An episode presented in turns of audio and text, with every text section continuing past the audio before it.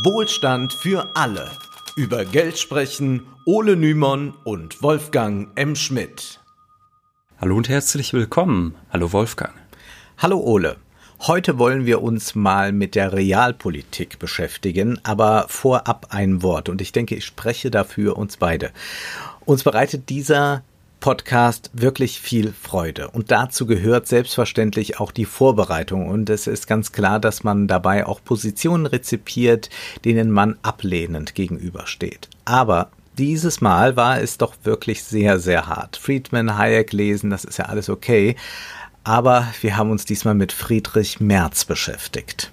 Ja, mein Gott, mein Gott, warum hast du uns verlassen? Wir haben schwer gelitten, aber irgendjemand muss sich ja schließlich opfern. Ganz genau. Und wir dachten uns, möglicherweise wird Friedrich Merz Kanzlerkandidat der Union. Oder er könnte, nachdem er seinen Job bei BlackRock aufgegeben hat, zumindest in einer neuen Regierung eine wichtige Rolle spielen. Zum Beispiel ja auch als Finanzminister wäre ja denkbar. Ich hatte Merz eigentlich fast vergessen, nachdem er durch Merkel ins Abseits geraten war. Jetzt aber ist er beängstigend präsent in der Medienöffentlichkeit. Und selbst wenn er kein Amt mehr ergattern kann im nächsten Jahr, den politischen Diskurs wird er dennoch prägen. Denn Merz ist bekannt, beliebt bei Leuten, die gleich feuchte Augen bekommen, wenn sie das Wort soziale Marktwirtschaft hören. Ja, und vor allem, wenn Sie neue soziale Marktwirtschaft hören. Das Gute an Merz ist jedenfalls, dass man bei ihm nicht groß rätseln muss, wofür er steht. Das hat er alles niedergeschrieben in Bestsellern und seinen bekanntesten, den haben wir gründlich gelesen. Er heißt Mehr Kapitalismus wagen. Willy Brandt, der wollte ja einst mehr Demokratie wagen und äh, Merz, der setzt nun die Demokratie durch Kapitalismus. Ich würde ja sagen, erfrischend ehrlich. Und was ist da überhaupt für ein Problem? Also ja für Merz ist nur im Kapitalismus Demokratie und Freiheit möglich. Sein Buch ist eine Verteidigung des Kapitalismus, den er vor gefährlichen Kapitalismuskritikern schützen will. Denn der Kapitalismus wird immer mehr in die Enge getrieben. Und wer jetzt glaubt, Merz beschäftige sich hier mit Theoretikern der neuen Linken oder mit sozialistischen Denkern, irrt. Bei ihm ist eigentlich eine Gefahr für den Kapitalismus schon, wenn ein Franz Müntefering mal manche Manager scheltet dafür, dass äh, sie eben nur an den Shareholder Value denken. Überhaupt ist es so, dass wenn in einer bürgerlichen Zeitung der Shareholder Value Ansatz kritisiert wird, dann ist da Friedrich Merz schon auf der Palme und sagt, nee, also so geht es ja wirklich nicht. Beim Eindruck, beim Lesen hat man wirklich den Eindruck, dieses Buch ist äh, so konzipiert, dass man eigentlich eine permanente Furcht haben muss vor dem Sozialismus. Immer wieder heißt es da, erinnern wir uns an die DDR, erinnern wir uns an die DDR und jeder, der nicht auch in der bürgerlichen Zeitung oder egal wo die Finanzmärkte bejubelt und alles gut findet, was sie tun, der ist eigentlich schon Kommunist. Ja, und wir wissen, wie das geendet ist, Wolfgang. Das Wirtschaftsverständnis von Merz, das ist durchaus repräsentativ für konservative und wirtschaftsliberale Politiker und Wähler, ja? Äh, man trifft sie ja öfters auch mal im ICE. Ich finde, da, das ist so ganz, so ein ganz typisches äh, Publikum 60 plus liest äh, Friedrich Merz und erklärt einem dann aber auch ungefragt, wie das eigentlich ist und was Merkel jetzt gerade wieder falsch macht und über die EZB, da wollen wir jetzt gar nicht anfangen. Also das ist auch natürlich ein ganz großes Thema bei ihm, dass er sagt, die Inflation, die Inflation, die bedroht unseren Wohlstand und die armen Kinder, die, die erben unsere Schulden. Wir wollen jetzt mal auf dieses Thema Inflation gar nicht näher eingehen, weil man eigentlich sagen kann, alles, was wir da schon zu gemacht haben in einzelnen Folgen, wenn wir uns mit dieser neoliberalen Ideologie in puncto Inflation auseinandergesetzt haben, das kann man so eins zu eins auf März übertragen. Ja, und dieses äh, Klientel, das du eben beschrieben hast, wo du, beschrieben hast, wo du meintest, die trifft man im ICE, das sind auch meistens, würde ich sagen, die, die keine Maske tragen. Also in erster Linie in erster Linie geht es darum, Druck nach unten zu machen und jeden, der ein niedriges Gehalt bekommt oder sogar arbeitslos ist, zum Sündenbock zu machen für den schwindenden Wohlstand und das ausbleibende neue Wirtschaftswunder. Wir sollten uns zunächst klar machen, Deutschland ist ein reiches Land mit einer erfolgreichen und innovativen Wirtschaft. Dennoch gibt es ein grundsätzliches Problem. Das aber nicht hat Deutschland allein, sondern das betrifft den gesamten Westen. Wir haben ein nur sehr geringes Wirtschaftswachstum und das seit Jahrzehnten, seit Mitte der 70er Jahre. Die Höhenflüge an der Börse, die spiegeln nicht wirtschaftliche, realwirtschaftliche Entwicklungen wider. Die Nachfrage steigt nicht und das hat diverse Gründe. Die Löhne sind konstant niedrig, staatliche Investitionen müssten dringend erhöht werden. Vor allem aber wird der westliche Kapitalismus nur noch durch eine lockere Geldpolitik, durch Deregulierungen am Leben gehalten. Wolfgang Streeck würde sagen, wir kaufen uns Zeit. Ja, und man muss vielleicht noch sagen, eine wichtige Komponente äh, weil du ja schon Nachfragemangel angesprochen hast, eine wichtige Komponente ist auch einfach Marktsättigung. Mhm. Also den, äh, zwischen den 40er und 70er Jahren, äh, da gab es ein großes Wachstum, da konnten sich viele Menschen den ersten Fernseher, die erste Waschmaschine, das erste Auto leisten. Und heutzutage ähm, ist es nicht mehr so, dass viele Millionen Menschen im Jahr sich ein neues Auto kaufen, sondern halt deutlich weniger Menschen. Also das ist natürlich auch äh, ein großes Problem, dass eine gewisse Marktsättigung einfach da ist und deshalb diese hohen Wachstumsraten auch nicht mehr eintreffen. Ja, also ein hoher Sättigungsgrad ist erreicht, große Aufbauprozesse wie nach dem Krieg, die sind lange abgeschlossen und ähm, der westliche Kapitalismus, der wächst dann teilweise eher noch dadurch, dass zum Beispiel asiatische Länder einen enormen Aufstieg erleben, hohe Wachstumsraten haben und dann auch noch nachfragen. Also wir wissen ja zum Beispiel, wie auch die deutsche Automobilindustrie von China abhängig ist. Mhm. Von daher wäre es durchaus an der Zeit, dass man sich fragen könnte, ist das Ende des Kapitalismus nicht eigentlich schon lange in Sicht und wird eigentlich nur immer wieder ähm, verschoben? Ist denn dieses ewige Wachstum nicht vielleicht auch eine Illusion? Wir waren, das kann man glaube ich sagen, schon vor der aktuellen Krise in einer Krise, die schon seit den 70er Jahren eigentlich dieselbe ist. Und Konservative, was die dann gerne machen, ist, dass die ein Symptom der Krise nehmen. Die nehmen zum Beispiel die unkon unkonventionelle Geldpolitik der EZB und die sagen dann, ja, das ist verantwortlich für die Krise was natürlich äh, die Sache auf den Kopf stellt. Denn in Wahrheit ähm, ist das eine Reaktion auf die schon länger existente Krise. Ja, die ist schon lange da und wird nur immer wieder verschoben. Eine derart heiklen Thematik aber möchte sich Friedrich Merz überhaupt nicht stellen. Wir wollen ja jetzt nicht an den Grundfesten unseres Systems ja, rütteln. Schrauben drehen. Nein, nein, nein, nein, nein. Ähm, es kann eigentlich alles so weiterlaufen. Es muss sich nur ein bisschen was verändern. Wir müssen ein bisschen reformieren und dann wird das schon besser. Also, das heißt vorausgesetzt, wir schlagen den Sozialstaat kurz und klein und senken das Lohnniveau. Und du weißt ja, wir leben in einem paternalistischen Sozialstaat. Du hast ja bestimmt auch den Eindruck, dass unser Staat paternalistisch ist, dass er bevormundend ist, oder? Manchmal würde ich es mir gern wünschen. Also, dass diese, dass das wirklich so wäre, ja. wie, wie die das immer an die Wand malen. Ja. Ähm, dass der Staat ein hätschelt und tätschelt und dass mir die gebratenen Tauben schon in den Mund fliegen, während ich in der sozialen Hängematte liege. Ich fände es toll, aber auf meine Lebensrealität trifft es nicht zu, muss ich sagen. Aber Merz tut bis heute so, als würden sich da unten alle einfach nur vom Staat verwöhnen lassen. Wer arbeitslos ist, der lebt eigentlich in Saus und Braus. Besonders obskur wird es, wenn Merz vorschlägt, dass man von seiner Arbeitslosenversicherung einen Bonus erhalten sollte, wenn man nicht arbeitslos wird. Also Merz denkt dann verschiedene Modelle durch, wie man alles Mögliche privatisieren kann. Und es ist dann so, man bekommt den Bonus, äh, wenn man eben nicht arbeitslos wird, aber dafür soll dann aber auch bitteschön die Zeit, in der man Arbeitslosengeld erhält, verkürzt werden. Merz will so Versicherungsleistungen von staatlichen Leistungen bei der Arbeitsmarktpolitik trennen und er nennt so etwas dann mehr Eigenverantwortung. Das heißt aber eigentlich, nur die Harten kommen in den Garten.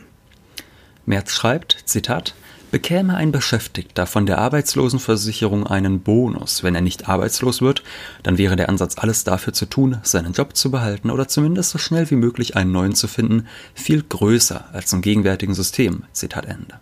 Ja, wir wissen ja alle, dass es wahnsinnig bequem ist, seit Agenda 2010 arbeitslos oder vor allem langzeitarbeitslos zu werden. Da freuen sich die Menschen wie Bolle, die sagen sich endlich mehr Zeit und Luxus für mich, nur noch auf der Couch fläzen und Vaterstaat kümmert sich. Ja, so ist es natürlich nicht, muss man sagen. Was hier von März intendiert wird, ist, dass der Druck auf die Beschäftigten steigen soll. Denn er sagt ja, sie sollen alles dafür tun, um den Job zu behalten. Dann gibt es auch einen schönen Bonus von der Arbeitslosenversicherung und bessere Arbeitsbedingungen oder höhere Löhne fordert dann eigentlich nur der, der arbeitslos werden will. An diesem Detail sehen wir schon sehr gut, wie Merz tickt. Deutschland ist auf dem absteigenden Ast, weil viele Arbeitnehmer keine Anreize haben, hart zu arbeiten. Ausgesprochen ulkig wird es, wenn Merz sich dann auf Ludwig Erhard bezieht, nachdem er sich mal wieder über den freigebigen Sozialstaat echauffiert hat. Dann schreibt Merz, durch die staatliche Fürsorge werden vielfach die Probleme erst geschaffen, deren Lösung die Sozialpolitiker dann generös anbieten. Es wäre heute auch ein naives und hoffnungsloses Unterfangen wie Erhard auf eine moralische Basis oder gar auf das freiwillige Maßhalten der Menschen zu vertrauen. Kleine Anmerkung zum Maßhalten. Friedrich Merz ist Millionär, zählt sich aber nicht zur Oberschicht. Ja, und er zitiert dann auch unseren Ludwig, unseren Ludwig Erhard, der einfache Mann von gegenüber steht im Dunkeln auf, packt sein Vesperbrot und beginnt sein Tagwerk. Da auch mal eine kurze Anmerkung zu. Ich finde das immer lustig, wenn so über den einfachen Mann gesprochen wird. Also ich habe kein Bild im Kopf von Ludwig Erhard mit Vesperbrot. Ja, er ist ja auch kein einfacher Mann. Der einfache Mann ja. ist aber auch froh, nur ein einfacher Mann zu sein und freut sich, dass die das in Bonn alles richten. Ja, und äh, der einfache Mann, Zitat, weiß, dass er damit kein Vermögen erwerben wird, aber er führt ein Leben, das jedermanns Anerkennung verdient. Zitat Ende. Ist ja auch schönes Wort, Anerkennung. Ne? Es wird mhm. ja immer gesagt, also zum Beispiel bei den systemrelevanten Berufen, die jetzt in der Corona-Krise sozusagen neu entdeckt worden sind, dass man gesagt hat, oh, Supermarktkassierer sind ja doch sehr wichtig eigentlich. Da hieß es dann ja auch, eigentlich nur, wir sollen die mal mehr anerkennen unter der Maske mal anlächeln oder so, aber auf gar keinen Fall über höhere Löhne sprechen. Das nee. ist immer interessant, äh, also da muss man wirklich genau darauf achten, was da eigentlich steht. Und Merz, der fügt dann noch hinzu, zu diesem wunderbaren Zitat von Ludwig Erhard, welcher Politiker könnte es heute noch wagen, solche Sätze auszusprechen? Heute ja. sagt man ja auch teilweise, äh, das wird man ja wohl noch sagen dürfen. Man könnte auch sagen, der einfache Mann Friedrich Merz beginnt sein Tagwerk und entscheidet sich, ob er in das eine oder in das andere Flugzeug steigt. Dass der wirklich einfache Mann sich gerade mit Corona in irgendeinem Fleischereibetrieb oder einem Versandhauslager äh, mit, äh, also mit Corona ansteckt, äh, einen zweiten Job annehmen muss, um seine Miete zu bezahlen, seine Ehefrau es ihm gleich tun muss, damit der Zahnersatz abgestottert werden kann. Davon will jetzt ein Friedrich Merz eher nichts wissen. Merz beschwört ein Idyll vom einfachen Mann, das vor Verlogenheit nur so strotzt, denn diesem kleinen Manne geht es durch Merz Reformvorschläge wirklich an den Kragen. Ja, unser Freund Christian Baron, der sagt ja auch immer, die einfachen Menschen sind nicht so einfach, wie gern getan wird. Mhm. Und diese, äh, diese Sprechweise, die ist eigentlich wirklich unfassbar paternalistisch. Ja. Also wenn Friedrich Merz immer erzählt, der paternalistische Staat dies, das, ich würde ja sagen, wer solche Redewendung ernsthaft benutzt, da kann man sich schon immer seinen Teil zu denken. Aber gut, Merz spricht sich zum Beispiel für Studiengebühren aus. Das ist einer der tollen Reformvorschläge von ihm, die du schon erwähnt hast. Großes Vorbild zum Beispiel die Unis in den USA. Er will, dass Schulen gegenseitig mehr in den Wettbewerb treten. Das ist ja auch schon lange eine Idee von Neoliberalen, zum Beispiel auch von Milton Friedman. Und dass sie natürlich auch mehr mit Unternehmen kooperieren, mehr Private-Public Partnerships. Und wir sollten eigentlich ja auch den Managern dankbar sein, dass sie dem Shareholder-Value-Ansatz folgen, denn da können wir alle alle von profitieren. Wir müssen eben auch nur alle Aktionäre werden. Das ist ja eigentlich das auch, was Alfred Rappaport, als er den Shareholder Value Ansatz entwickelt hat, gesagt hat, dass eigentlich alle vom Shareholder Value Ansatz profitieren werden, weil ja die gesamte Bevölkerung äh, seiner Hoffnung nach bald eine komplett privatisierte Altersvorsorge hat. Also das ist alles so seine große Mission, die er staatlich durchsetzen möchte und sein alter Chef Larry Fink von BlackRock, der wird es ihm sicherlich danken. Als das Buch erschien, gab es noch keinen Mindestlohn. Merz schreibt, dass wir durch einen Mindestlohn noch mehr Arbeitslose bekommen werden. Das ist nun aber empirisch widerlegt. Ach und übrigens wird durch das Abschalten der Atomkraftwerke, Zitat, volkswirtschaftliches Vermögen vernichtet.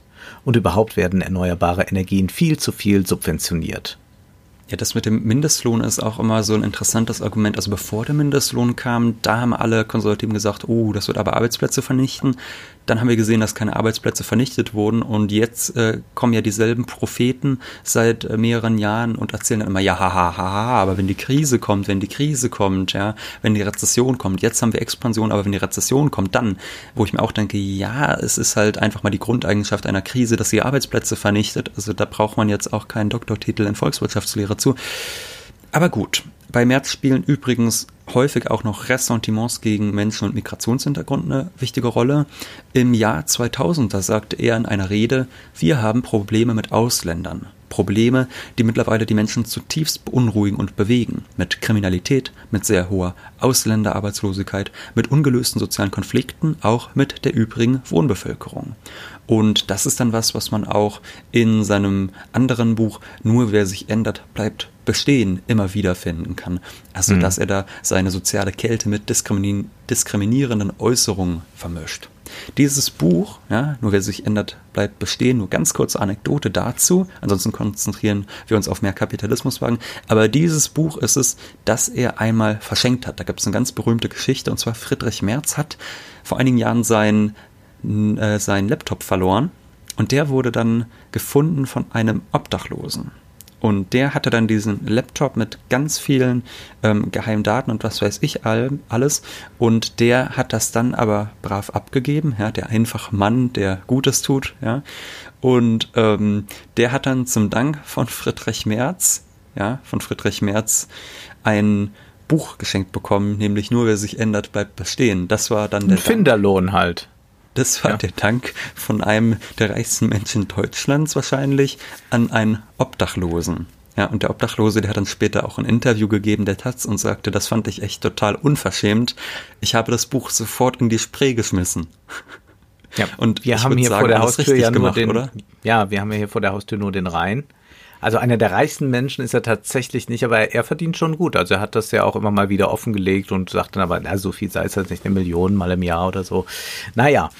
Ähm, nee, also der gehört jetzt nicht irgendwie zu den äh, 100 Reichsten, das wahrscheinlich nicht, nee, aber schon zu aber, den 1%. Ja. Das ist eigentlich schon für mich recht weit oben. Aber er hilft ihnen, wo er kann, sagen wir so. Aber wir verlieren gerade ein bisschen den Faden, muss man sagen. Wir waren nämlich noch bei der Frage, wer steht jetzt eigentlich dem Wohlstand im Weg? Es sind natürlich einerseits die Ausländer, aber andererseits auch die Geringqualifizierten. Ja, und das beweist dann äh, Friedrich Merz auf sehr ruchlose Weise. Und zwar geht es da um die Einkommensschere. Und er sagt, die Einkommensschere, die ginge in Deutschland immer weiter auseinander. Und erst stutzt man da ja mal. Ja, bei der Formulierung, da denkt man da, oh, ist das vielleicht doch ein Linker, ist das ein Sozialist? Da bekommt man schon Angst. Irgendwie. Keine Sorge, die wachsende Ungleichheit komme durch den Mangel an qualifiziertem Personal zustande. Zwar gibt es schon mal schwarze Schafe bei Managern oder Unternehmern, doch die meisten verdienen ihre Millionen wirklich. Die Einkommensschere wird größer wegen du ahnst es denen da unten. Merz sagt, oben steigen die Gehälter, Zitat, während eine wachsende Zahl geringqualifizierter große Schwierigkeiten hat, überhaupt noch im Arbeitsmarkt wieder Fuß zu fassen. Also auf gut Deutsch, die Menschen sind zu dumm. Ich weiß ja nicht, warum man es nicht einfach mal so sagt oder so schreibt. Ja gut, man will ja auch vielleicht noch von denen sogar gewählt werden. Ne? Ja, heute ist es äh, laut Merz auch eigentlich leichter denn je aufzusteigen, aber viele, die sind halt gering qualifiziert und nicht willens genug. Das ist natürlich alles Unsinn. Also der Soziologe Oliver Nachtwey, der hat in seinem Buch Die Abstiegsgesellschaft ja recht faktenreich belegt, dass der Aufstieg schwerer denn je ist. Und die Einkommensschere, die ist natürlich deshalb so groß, weil Reichtum vererbt wird und weil die Löhne im mittleren und vor allem unteren Einkommenssegment seit Jahrzehnten stagnieren. Generell ist Vorsicht geboten, wenn von Geringqualifizierten die Rede ist. Meint das jetzt, dass man für den Beruf, den man da ausübt, nicht studieren musste? Ob in der Pflege oder allgemein im Servicesektor wird sehr schlecht gezahlt. Da wird dann gern von Geringqualifizierten geredet. Dabei ist die Betreuung etwa von Demenzkranken eine extrem anspruchsvolle Tätigkeit und man übernimmt viel Verantwortung. Auch mag es ja sein, dass man sich als Bedienung oder Kassierer schnell anlernen lassen kann. Das heißt aber nicht, dass es einfach ist. Jeder, der mal gekellnert hat, wird das bestätigen können. Auch körperliche Anstrengungen oder psychische Belastbarkeit All das erfasst der Begriff gering qualifiziert nicht. Und nebenbei dieses wenig geistreiche, ja, dieses stilistisch wie äh, auch eben geistig schlichte Buch von Friedrich Merz zeugt jetzt auch nicht gerade davon, dass hier jemand eine besonders hohe Qualifikation hat. Sonst würde er Max Weber nicht so eigenartig einordnen, sonst würde er ein berühmtes Zitat von Ernst Wolfgang Böckenförde besser verstehen. Wir wollen jetzt nicht in die Details gehen, aber naja, da ist noch Spielraum nach oben, würde ich sagen. Ich glaube, das ist auch sonst einfach zu beobachten, wenn reiche Menschen so Bestseller schreiben. Ja. Also zum Beispiel dieses wunderbare Buch Einkommen für alle ähm, von Götz Werner. Das mhm. strotzt auch nur so von Marx, Schiller und was weiß ich Zitaten. Und da sieht man schön, wie sich das Bürgertum aufspaltet. Ich würde ja sagen, es gibt zwei Arten des Bürgertums. Es gibt ein Kulturbürgertum. Die haben es auch gelesen. Bürgertum. Genau, ja. die haben es gelesen, aber nicht verstanden meistens. Und dann gibt es noch ein Einkommensbürgertum, die haben es auch nicht gelesen. Das ist ja. ja eigentlich die zwei Arten des Bürgertums. Die nehmen nur noch die Zitate. Nee, aber auch, ich würde ja auch sagen, das Kulturbürgertum hat ja häufig, die, die lesen es halt, weil man es gelesen hat, aber ja, ja, gut, anderes Thema. Merz argumentiert jedenfalls nicht immer ganz intellektuell sauber.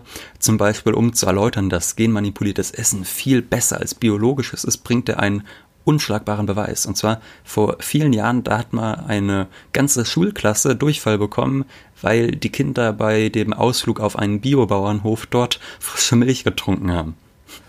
Also wenn jetzt noch jemand was gegen Monsanto sagt, dann kann man ihm auch nicht weiterhelfen. Aber nochmal zurück zu den vermeintlich Geringqualifizierten. Mit diesem Begriff sollen schlechte Löhne und Arbeitsbedingungen gerechtfertigt werden. Wir haben ja in den vergangenen Monaten erlebt, dass man auch ganz anders auf Arbeit blicken kann. Plötzlich schwafelte man dann nicht mehr von Geringqualifizierten, sondern redete von systemrelevanten Jobs. Und dazu gehören dann etwa Kassierer, die wären ja nach der Logik von Friedrich Merz gering qualifiziert. Ja, Merz weiß natürlich auch, dass man auf diese Beschäftigten nicht verzichten kann. Aber er fordert jetzt nicht, dass die Unternehmen bessere Löhne zahlen. Stattdessen schreibt er, dass der Staat die niedrigen Löhne einfach aufstocken soll. Das ist etwas, das dank der Agenda 2010 ja ohnehin schon geschieht, aber März, der würde eben noch weitergehen. Und die Logik dahinter ist, dass der Staat den Unternehmen Geld spendiert, damit die nicht zu viel von ihren Profiten an die Beschäftigten als Löhne zahlen müssen. Wir können, wir kennen übrigens auch ganz ähnliche Argumentationsweisen von unserem Lieblingsökonom Hans-Werner Sinn. Der ver mhm. vertritt ja exakt dieselbe Position. Ne? Ja. Der Markt regelt immer alles, aber wenn er ein Einkommen den Menschen gibt, das so niedrig ist, dass sie nicht mal in der Lage sind, ähm, ihre Subsistenz, also sich selbst zu erhalten, dann soll auf einmal doch der Staat einspringen. Ja, da regelt der Markt dann doch nicht. Also man könnte auch umgedreht sagen, bei Friedrich Merz und bei Hans-Werner Sinn, da dürfen sich die Reichen in die staatliche Hängematte legen. Merz inszeniert sich aber als Verfechter der Leistungsgesellschaft. Doch interessanterweise spricht er sich an keiner Stelle für eine Erbschaftssteuer aus. Zwischen 2015 und 2024 werden in Deutschland etwa 3,1 Billionen Euro vererbt. Da wartet also auf die Erben immens viel leistungsloses Einkommen. Damit aber hat Merz gar keine Probleme. Er sieht die Übeltäter immer nur bei denen, die wenig haben. Zitat wenn der freie Mensch in den Tag hineinlebt, ohne für sich und seine Familie ausreichend zu sorgen und vorzusorgen, dann degeneriert seine Freiheit zur leeren Hülse. Ja, Proletarier aller Länder, äh, hebt euch von euren Couchlandschaften und seid endlich mal so fleißig wie der Fritz. Ja, es ist nicht an Perfidie zu überbieten. Ja, und für ihn ist eben in der Politik ein Menschenbild dominant, das den Menschen primär als den Empfänger staatlicher Leistungen verstehen und ihn auf diese Weise entmündigen will. Ja, da muss man zu wissen, dieses Buch ist nach dem sozialen Kahlschlag durch die Agenda 2010 erschienen und Merz, der lobt auch den rot-grünen Reformwillen, aber die Maßnahmen sind ihm noch nicht weit genug gegangen.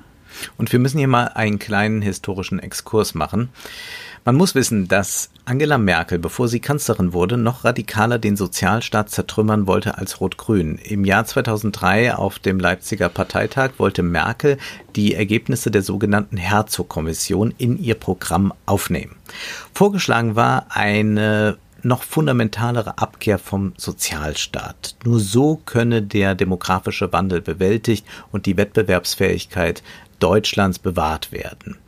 Vorgeschlagen wurde, dass Pflege- und Rentenversicherungen teilweise auf ein Kapitaldeckungssystem umgestellt werden. Das heißt, Geld würde an den Kapitalmärkten angelegt werden mit dem Risiko, dass eine Finanzmarktkrise zu Kapitalverlusten führen könnte. Außerdem sollte die Arbeitszeit verlängert werden und die Höhe der zu zahlenden gesetzlichen Krankenversicherung sollte nicht länger abhängig vom Einkommen sein. Stattdessen wollte man eine Kopfpauschale einführen. Somit würde jeder denselben Betrag zahlen müssen, egal ob er jetzt 3000 Euro oder 12.000 Euro im Monat verdient. Ja, Merkel hielt damals eine stark beklatschte Rede und man stimmte dann auch beim Parteitag für diese Reformen. Ich würde ja immer sagen, wer Reformen sagt, will betrügen. Damals war die CDU aber noch in der Opposition. Es gab aber auch parteiintern Widerstand, muss man dazu wissen.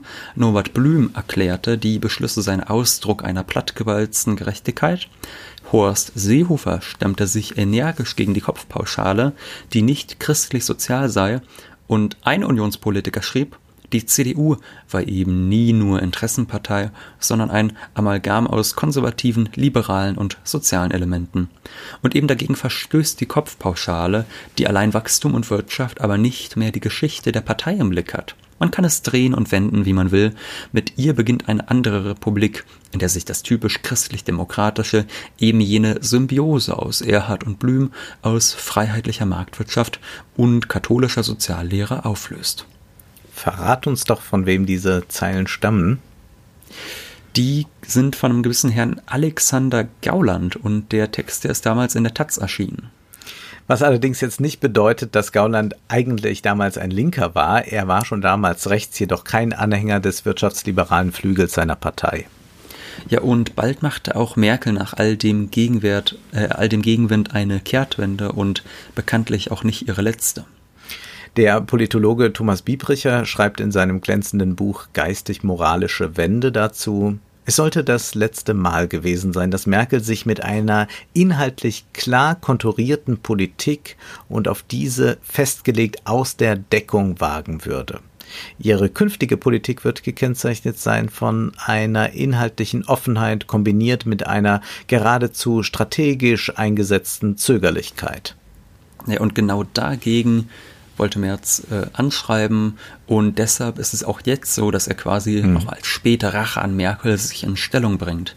Wahrscheinlich leidet er noch immer darunter, dass das Leipziger Programm nie Realität geworden ist und wenn man seine Gedanken zur Wirtschaft von damals mit heute vergleicht, da wird man wohl kaum einen Unterschied wahrnehmen. Und eines seiner Lieblingsthemen ist die Krankenversicherung nach wie vor. Hier malt er zunächst aber mal ein Horrorszenario aus. Die Diabetiker kommen.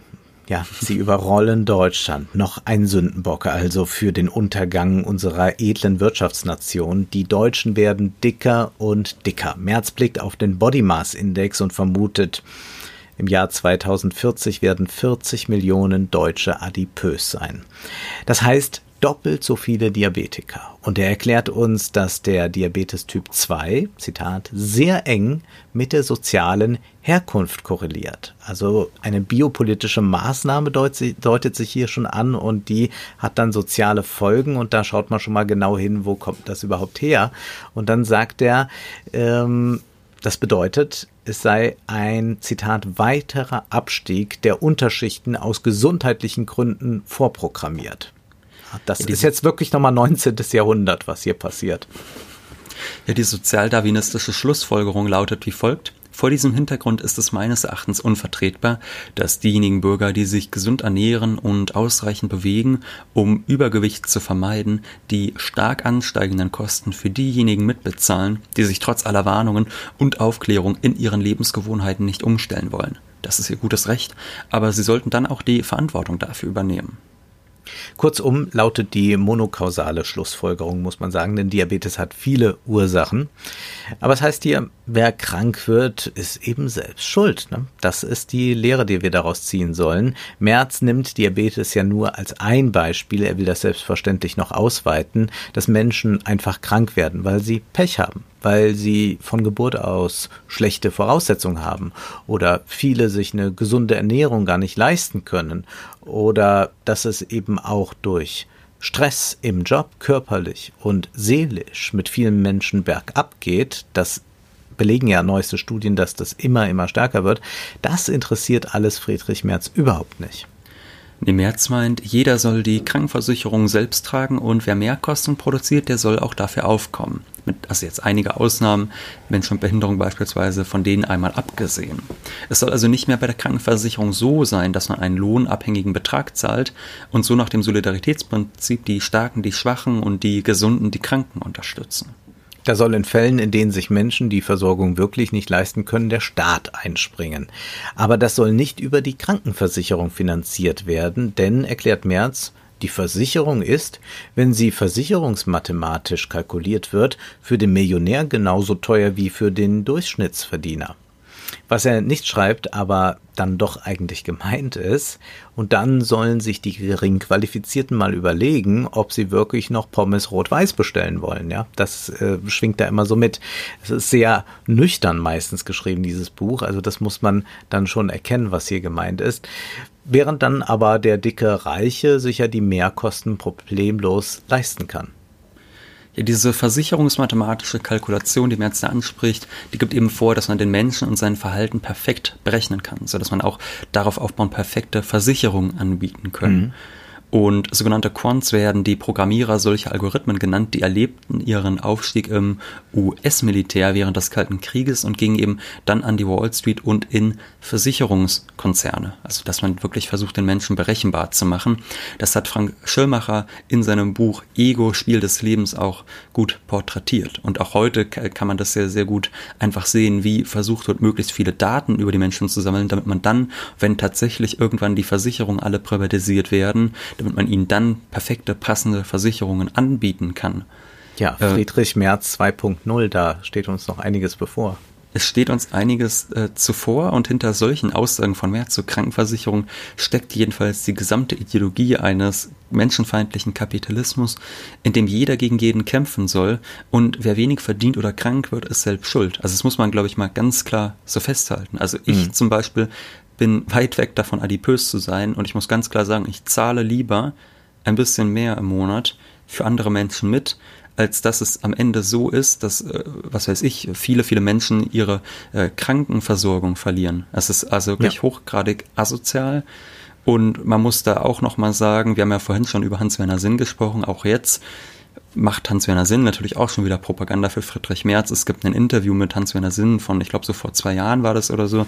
Da wird er auch gefragt, ob er glaubt, dass der Friedrich, ob der nicht ein guter Kandidat wäre. Und da sagt er dann wirklich, ja, das wäre ein guter Kandidat und der wäre auch gut, um was gegen Steuerflucht zu tun. Das sagt er wirklich ganz unironisch. Ja, wenn keiner mehr von den reichen Steuern mehr zahlen muss, muss auch keiner mehr fliehen. Das ist natürlich ja. ja. ganz klare Logik. Ähm, und man muss ja auch dazu sagen, auch äh, wer schlank ist, kann Diabetes bekommen. Also das ist, ist ja. äh, da zeigt sich eben schon an so einem einzelnen Fall die Grenzen. Man kann sich das dann vorstellen, wie das in einem so komplexen System dann aussehen wird und wer am Ende bei der Sache gewinnt mehr Kapitalismus wagen, ist eigentlich eine Gebrauchsanweisung für eine asoziale Politik. Und sollte Merz Kanzlerkandidat werden, trennt sich die Union dann von ihren letzten ohnehin schon arg verdorrten sozialen Wurzeln. Und ich bin ja mal gespannt, wer sich als Koalitionspartner dann anbiedern wird. Ja, Katrin Göring-Eckert von den Grünen, die hat ja schon gesagt, dass sie, angesprochen auf Friedrich Merz, nichts ausschließen möchte. Und ich finde, das ist ja auch in Ordnung. Also man muss ja sagen, man kann ja von innen immer so viel verbessern. Das sehen wir auch gerade bei der SPD in der Großen Koalition, wie viel die von innen verbessert. Ja. Ähm, da, ich glaube, das ist gut so, auch da. Ja, ja, ja. Und mein Gott, ist doch vielleicht auch schön, dann haben wir bald alle keine ordentliche Krankenversicherung mehr. Nein, Spaß beiseite. Ich gehe so weit zu sagen, dass Friedrich Merz derzeit der gefährlichste Politiker Deutschlands ist. Und das sind ja auch beste Aussichten dann für 2021. Aber jetzt ist erstmal Schluss für heute, denn Zeit ist Geld. Prosit. Das war Wohlstand für alle. Ihr könnt uns finanziell unterstützen über paypal.me-ole und Wolfgang oder über die in der Beschreibung angegebene Bankverbindung. Herzlichen Dank.